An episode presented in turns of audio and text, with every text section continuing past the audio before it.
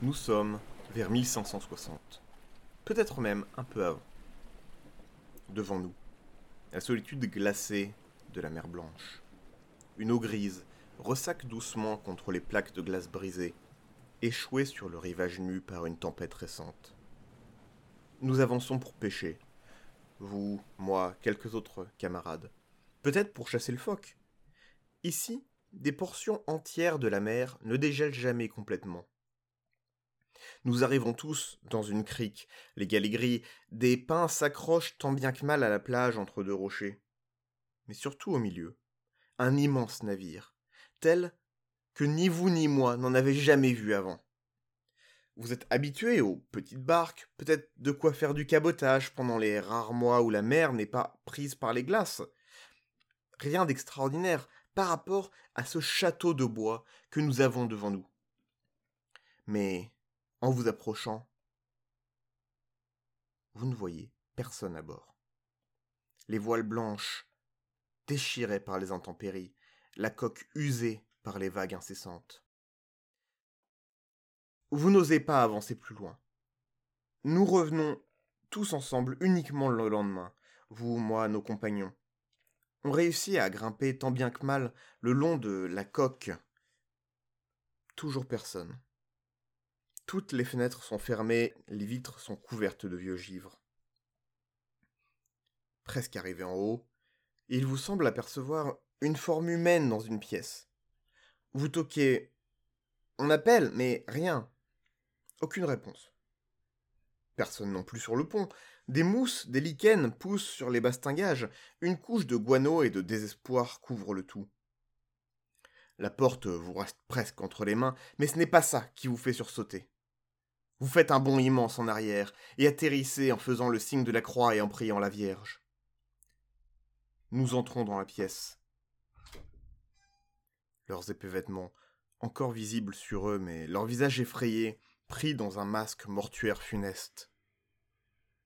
Ils sont au sol, ou endormis, pris par le froid intense des hivers russes. Ce furent des hommes, mais morts il y a bien longtemps. Ce ne sont plus que des spectres, tenus par le souvenir des autres.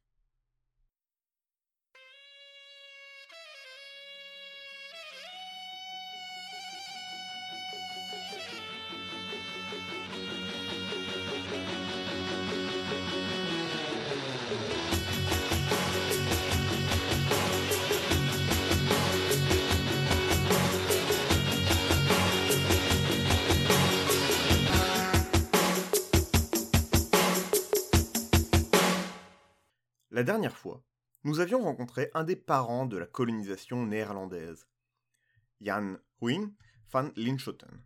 Notre ami Jean-Hugues était né aux Pays-Bas actuels, mais était parti adolescent en Espagne pour chercher gloire et surtout fortune. Par un intéressant concours de circonstances et des relations bien placées, il réussit à se faire embaucher comme secrétaire du nouvel archevêque des Indes, et part à Goa en 1583. Il a alors 20 ans. Il va y rester 5 ans, ce qui en soi ne finit jamais de m'étonner. Le voyage prenait plusieurs mois pour entrer en Europe et était extrêmement dangereux. Le scorbut, le mauvais temps, les pirates, tous conspiraient pour vous tuer. Et pourtant, beaucoup de postes officiels ne duraient que quelques années avant de devoir rentrer. Ah, j'imagine que c'était pour éviter à de petits chefs d'établir des royaumes de facto indépendants, ou peut-être juste parce que les gens en avaient marre, mais tout de même. En l'occurrence, l'archevêque meurt, et Yann doit donc rentrer. Il est écrit qu'il ne voulait pas particulièrement rentrer, mais j'avoue avoir des doutes. En effet, pendant ces cinq ans passés en Inde, il a méticuleusement copié les cartes, portulans et rapports ultra secrets rassemblés en un siècle par les Portugais. Tout cela été secret d'État, et son crime, une haute trahison, passible à minima, de mort violente et déplaisante. Pourtant, il a fait ce travail long, méticuleux et dangereux. Comment a-t-il eu accès à ces informations? Comment n'a-t-il pas été attrapé? On imagine qu'il devait au moins être catholique pour être au service de l'archevêque, et avait dû montrer patte blanche. Reprenons ce qu'en dit Adrien Delmas. De long en large, il mit également à profiter son séjour il mit également à profit son séjour pour collecter de nombreux roteiros, les cartes et instructions marines portugaises, qu'il obtint de pilotes portugais. Ces derniers, mécontents de se retrouver depuis 1580 sujets de la couronne espagnole, étaient destinés à rompre le serment fait à la Casa da India de Lisbonne et à divulguer des informations maritimes jusqu'ici jalousement conservées. L'unification des couronnes sous Philippe II passe donc mal, d'autant que les empires coloniaux restent séparés et concurrents. Jean-Hugues repart donc en Europe passant d'ailleurs par le dépôt portugais de Sainte-Hélène. Oui, oui, le, même. Sauf que notre pauvre Jean-Hugues voit son navire attaqué par des pirates anglais et coulé au large des Açores. Il s'en sort, mais doit rester deux ans sur place pour se remettre avant de repartir. Il arrive en 1592 à Enkhuizen, sa ville natale. La situation a alors changé depuis son départ. Si on pouvait encore penser à une simple guerre civile, une rébellion protestante, quand il était parti en 1577, deux ans à peine après le sac d'Anvers, on voit bien aujourd'hui deux États différents en compétition brutale lors de son retour en 1592. Il ramène dans ses bagages des cartes, des itinéraires, des informations précieuses qui vont lancer les flottes hollandaises sur les mers à la recherche des précieuses épices. Mais son histoire ne s'arrête pas là. Bien au contraire. Sa vie va, par contre, aller visiter d'autres rivages. Et c'est pour ça qu'il est temps de vous parler de la compagnie des mystères et des marchands aventuriers des terres nouvelles.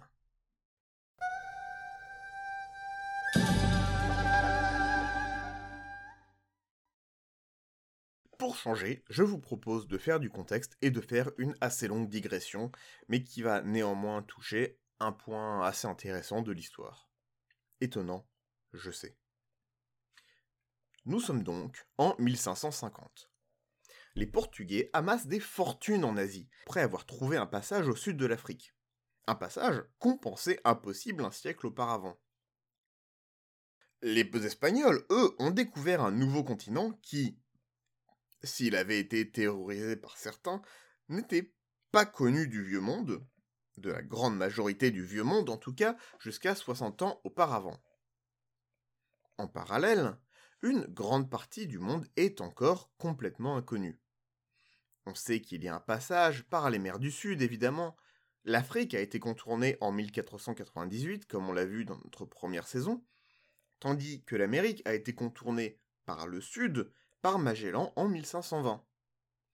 Depuis bien longtemps, on cherche le fameux passage du Nord-Ouest, notamment avec Jacques Cartier en 1534. Sud-Est par l'Afrique, sud-ouest par le détroit de Magellan, et c'est nord-ouest par le fleuve Saint-Laurent.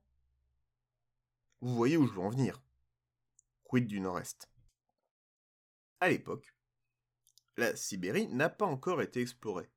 On ne sait pas où s'arrête la côte pourrait y avoir une coupure abrupte après l'Oural, un immense océan ou au moins un système de rivières qui permettrait de rejoindre la Chine par bateau sans avoir à faire cet immense détour par le cap de Bonne-Espérance.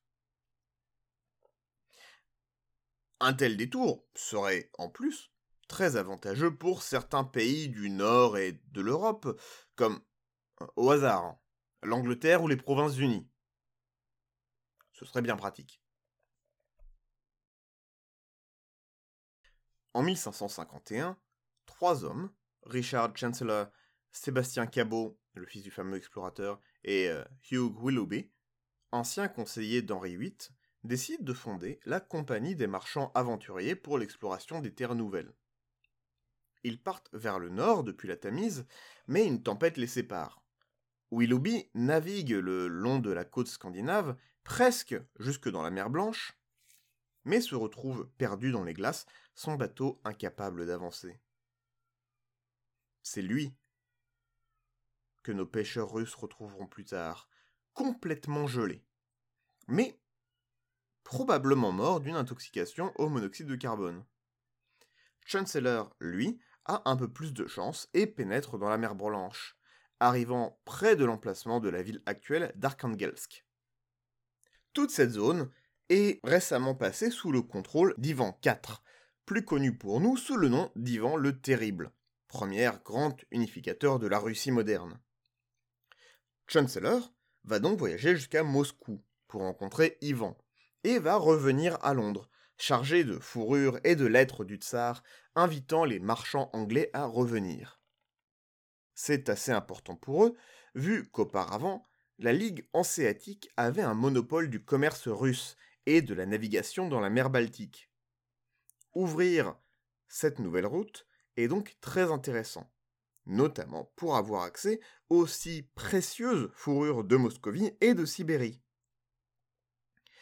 D'un point de vue commercial, l'opération sera un tel succès qu'on peut, encore aujourd'hui, en 2021, trouver la place des Anglais à Moscou, lieu d'accueil et de repos des marchands anglais de la compagnie.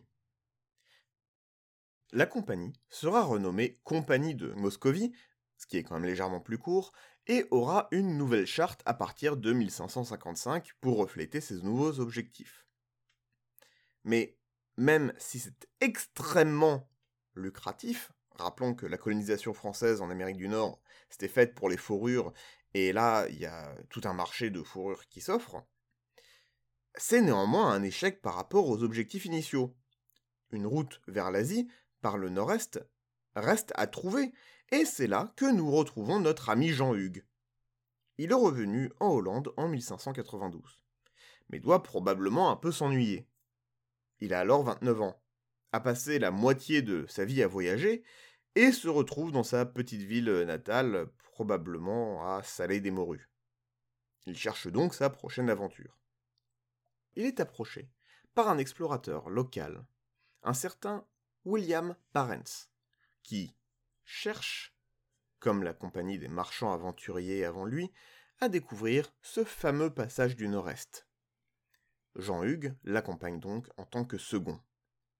Et c'est là qu'arrivèrent les ours polaires.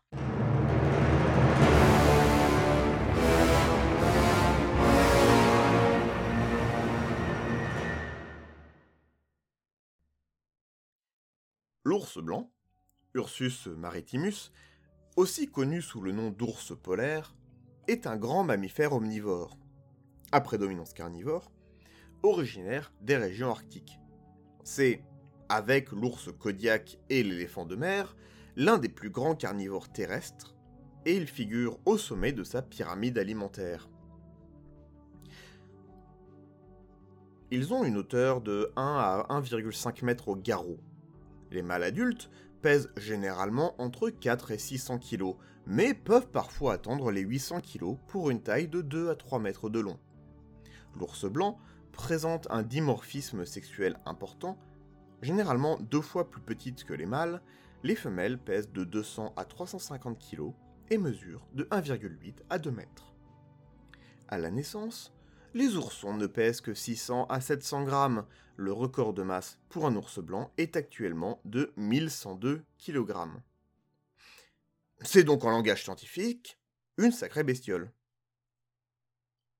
Le 9 juillet, les hommes de Jean-Hugues et Jean-Hugues lui-même sur le navire, tentant de trouver le passage du nord-est, sont surpris par un ours polaire en train de monter sur leur navire.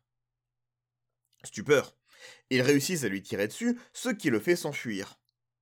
Mais là, au, lieu de se dire qu'ils l'ont quand même échappé belle, parce que, on a vu, c'est plutôt de la belle bête, ils se disent qu'une telle bestiole leur ferait bien du fric s'ils pouvaient la montrer aux foules curieuses à Amsterdam. Ils la poursuivent donc, et tentent de l'attraper avec une corde, qu'ils réussissent, on ne sait trop comment, à lui passer autour du cou. La bête continue de s'enfuir, mais les Hollandais espèrent ainsi la fatiguer.